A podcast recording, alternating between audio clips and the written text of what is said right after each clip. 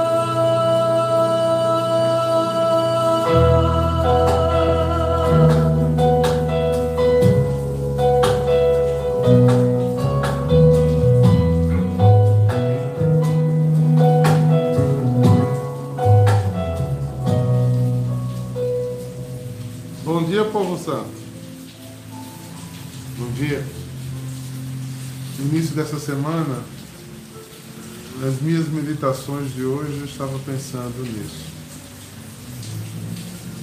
E fiz um Alexo com o texto desta música, que é baseado na do Filho Pródigo. E senti muito profundamente a, a fala de Paulo. Às vezes até por amor e zelo. Às vezes até por amar demais. Alguma coisa ou algo. A gente perde a mão no exercer do nosso ofício. E aí a gente vê que verdadeiramente tudo é do Pai. Quando São Paulo diz que eu faço o mal que não quero e não faço o bem que. Porque o amor precisa sempre ser o bem maior.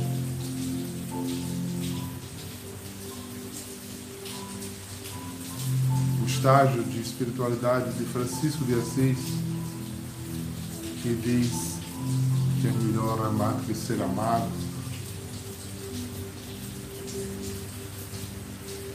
é bem complicado. Haja Espírito Santo em nós para que a gente possa manter fiel a isso. Medite nessa semana que inicia o quanto o seu amor ainda é condicional. Eu estou fazendo o meu exame de consciência. Estou apontando o dedo para mim. É muito importante. Pense nisso, irmãos. Pense nisso. Seja o papel da gente, o filho, que vai e tão egoísta, vive no seu mundo, na sua ilha, e tem os bens do pai, mas gasta como quer, vive como quer. Não me dá o direito de ser o filho mais velho que se revolta contra o que estraga aquele Deus.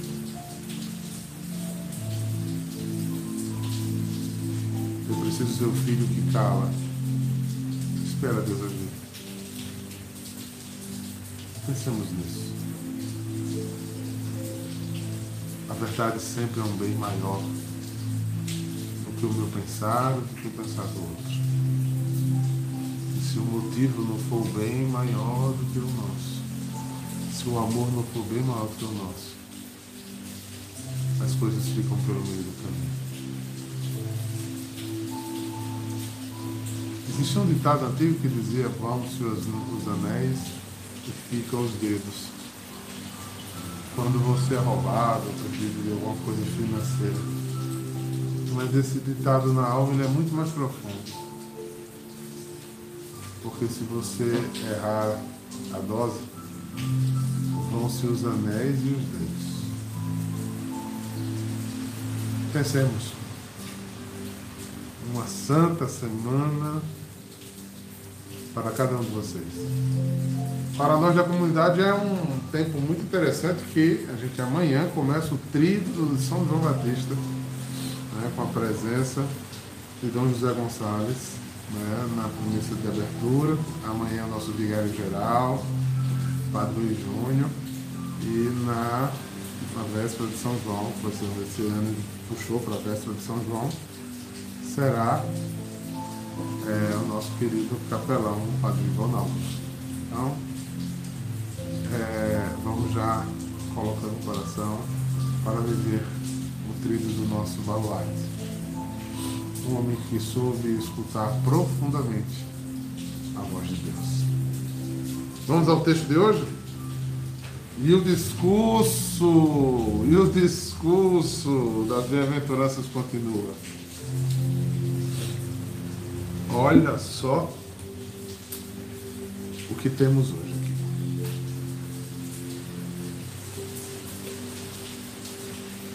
Mateus 7, versículo de 1 a 5.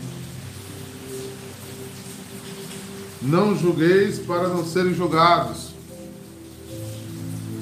porque vós sereis julgados com o mesmo julgamento com que julgardes. Sereis medido com a mesma medida com que medis. Porque observais o cisco do teu irmão, se não prestas atenção à trava que está no teu próprio olho. Ou como podes dizer que, ao teu irmão, deixa, deixa-me tirar o cisco do teu olho, quando tu mesmo tens uma trava no teu. Hipócrita, tira primeiro a trava do teu próprio olho, então enxergarás bem para tirar o cisco do olho do teu irmão. Irmãos, essa palavra é muito abençoada, mas o demônio adora usá-la muito. Ela bota muito, ele bota muito essa palavra no nosso coração para a gente justificar erros. Se liguem. Olha mesmo o que o lecionário diz aqui. Trecho riquíssimo em ensinamentos. Não fomos criados para condenar, e sim para amar. Não somos juízes, mas irmãos.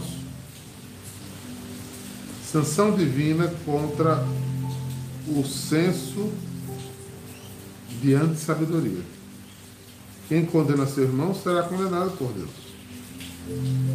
Denuncia tua maldade, que aguça o olho para ver o mínimo defeito do teu irmão, o argueiro, e dá confiança orgulhosa em sua própria justiça, que não rios deixam por enorme trauma. A hipocrisia de quem quer fazer crescer. Desculpa. A hipocrisia de quem quer fazer crer que combate, que combate o mal, mas só combate os outros e não a si mesmo. Não sei se ficou claro para vocês, mas olha, vamos distanciar um pouquinho o que é julgar. Julgar é uma conclusão tirada, julgamento é uma definição, uma conclusão tirada mediante um episódio. Acontece um fato na vida e nós falamos, nós observamos. Às vezes nos cabe a decisão, às vezes somos meros é, coadjuvantes. Ou às vezes não temos nada a ver com isso. E todos os três estágios têm julgamento. Vamos para exemplos práticos, por exemplo. Há um litígio, uma briga entre meus dois filhos aqui em casa, por exemplo.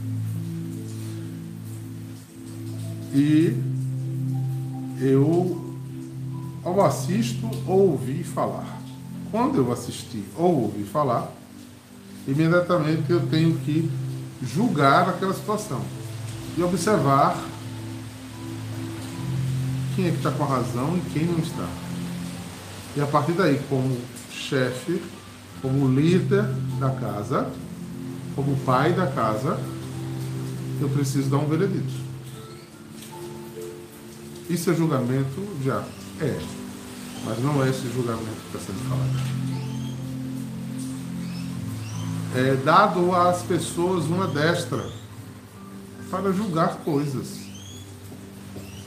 para julgar fatos, para julgar decisões, para se posicionar diante delas. Por exemplo, nosso senhor arcebispo Dom Manuel Delso chega para eles as situações mais adversas da, da arquidiocese. Ele precisa ouvir,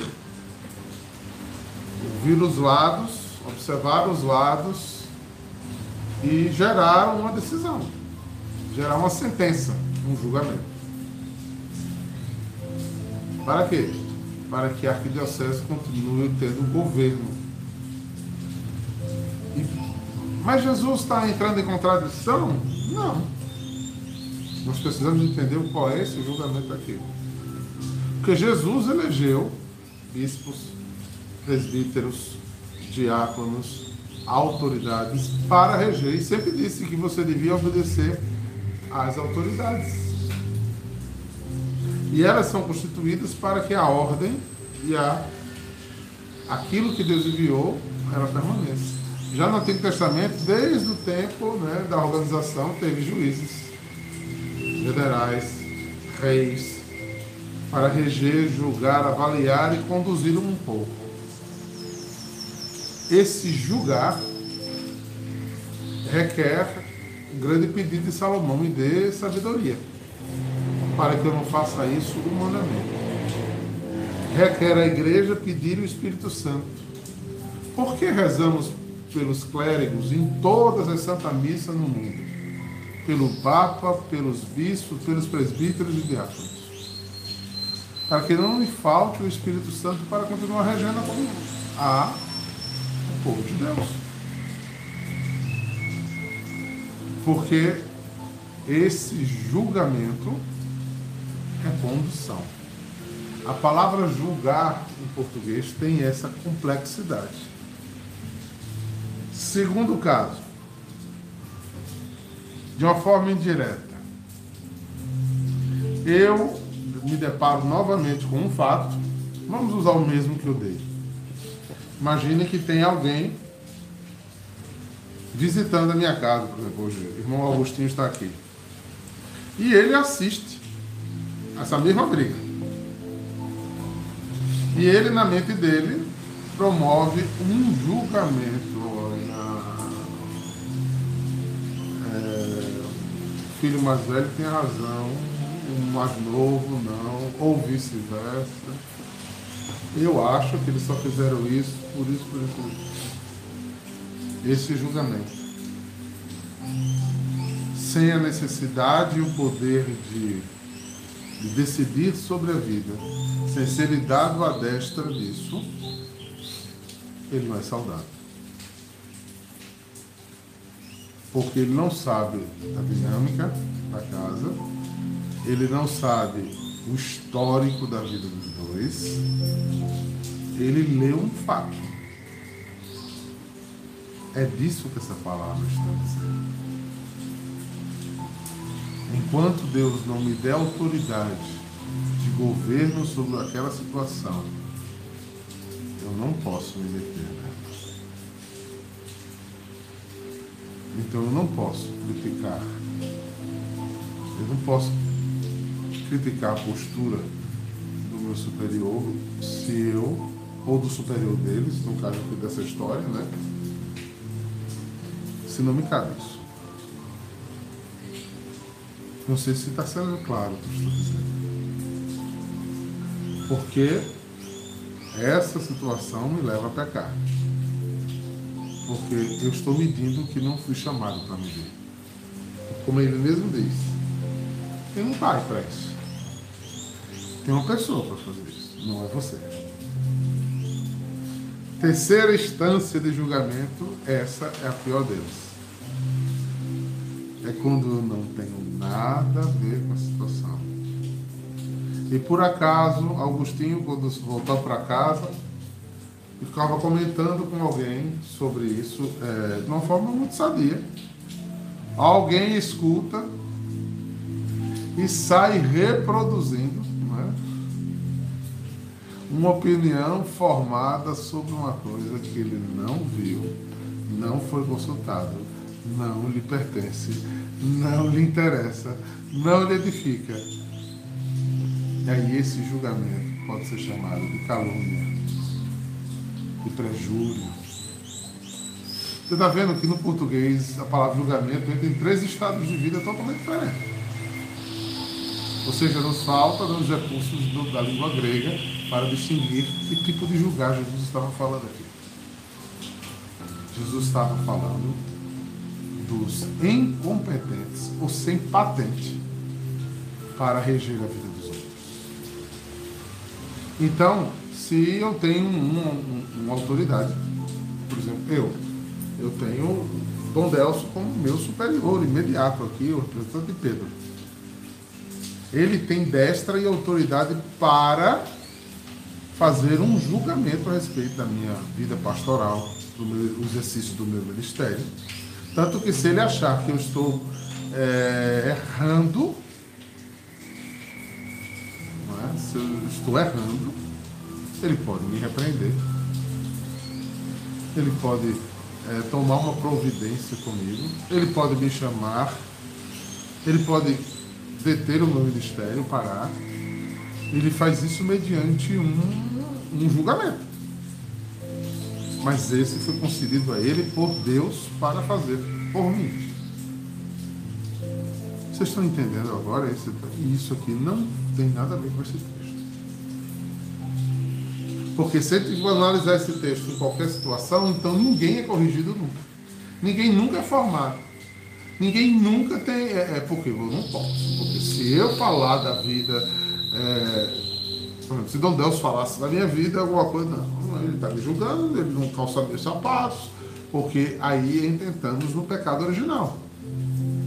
A vontade de ser como Deus, sempre dono da verdade. Intocáveis. Que todo mundo tem que concordar. Ou não. Mas ele senta na cadeira e julga todo mundo. Entendeu a malignidade que está nesse texto aqui? Texto riquíssimo, profundíssimo. E é uma linha tênue que separa esse texto de gente se perder. A gente fala tanto na igreja que o Senhor é um pastor que me conduz. Mas eu não sou ovelha que deixa ser conduzida. Pelo contrário, eu sou endurecido pra caramba. Eu quero fazer a minha igreja do meu jeito. E o pior, viu? Por muitas e muitas vezes eu me acho melhor que o meu irmão. Por isso eu o julgo. A minha crítica ao meu irmão é porque eu me acho superior. Porque se o seu irmão não é como você pensa a vida e faz, ele não é bom. É... Esse caminho não é o caminho do céu. Isso mesmo, Mariana. O pecado da soberba. Aquilo que eu digo, o que é acima de mim é vaidade, o que é abaixo de mim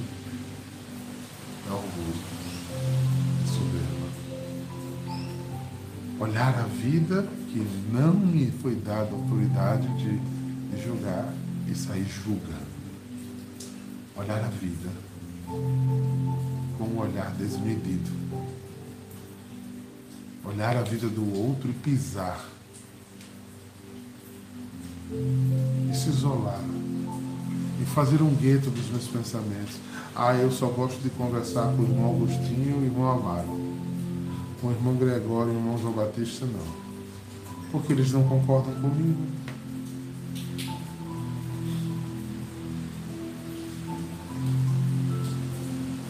Não existe vida, nem familiar, nem comunitária na igreja, nem de trabalho, que se não houver capacidade de você entender o outro como ele é, se colocar no lugar do outro, no lugar de julgá-lo, né? julgar aí, ó, criticar, fofocar, falar mal.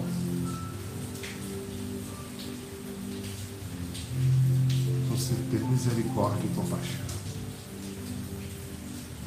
Pense nisso, irmão. Pense nisso. Isso destrói muita vida familiar, muita vida comunitária, muita vida de igreja. Mas destrói uma das coisas tão importantes na vida, que é ter amigos, é ter irmãos. Um julgador, um crítico, um soberbo, um vaidoso, ele é uma pessoa só porque só ele está certo. Congrega, as pessoas não ficam junto deles. Ou fica um ou dois que concordam ali por um tempo, depois se discordar de você, você logo já muda, já coloca outra pessoa na história. E aí? O que sobra de você? A solidão? faça essa pergunta. Eu não posso viver bastante pessoas e sozinho. Eu nasci para amar. E amar é a capacidade de aceitar o outro como ele é. E não como a gente gostaria que ele fosse. Pense nisso. Pense nisso. a verdade não pode ser relativa ou comprometida só comigo, os meus desejos e sonhos.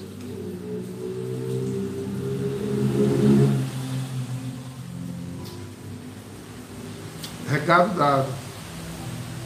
Recado dado ao meu coração, ao seu coração.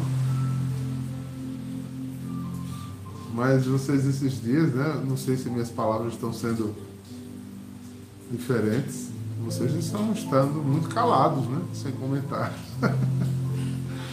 estão sendo muito detidos aí. Né? Ou nós estamos sentindo a falta do Zoom, né? E do que o Zoom pode produzir né? entre nós.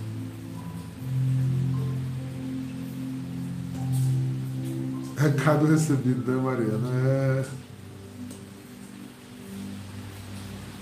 Aprofundar o texto e nos levar a tirar essas ilusões da cabeça, né? E guardar o que é mais profundo. Então,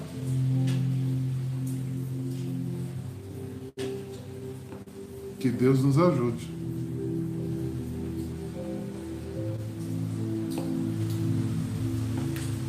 Nos ajude mesmo.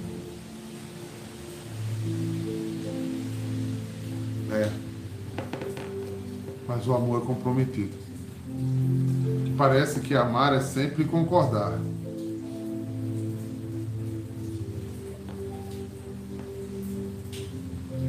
E não é. Amar também é divergir. Amar também é observar. É puxar a orelha. É endurecer. Isso também é amor. Pastor todo quebra as patinhas, é melhor doer agora que perdê-lo todo. Pelos prados. Mas saiba e campinas que dói no pastor também. verdejantes eu vou. É ao Senhor que me leva a descansar às fontes de águas puras, repousantes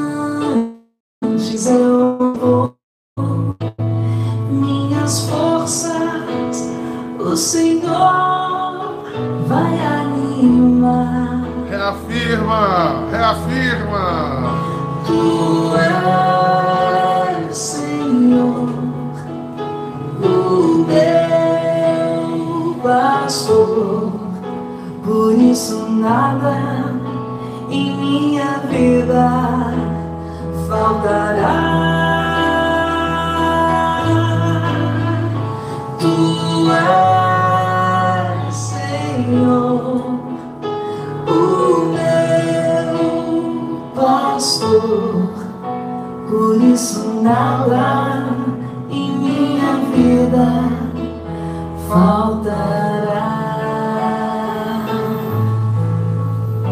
Nos caminhos Mais seguro. mais seguros, junto dele eu vou, e para sempre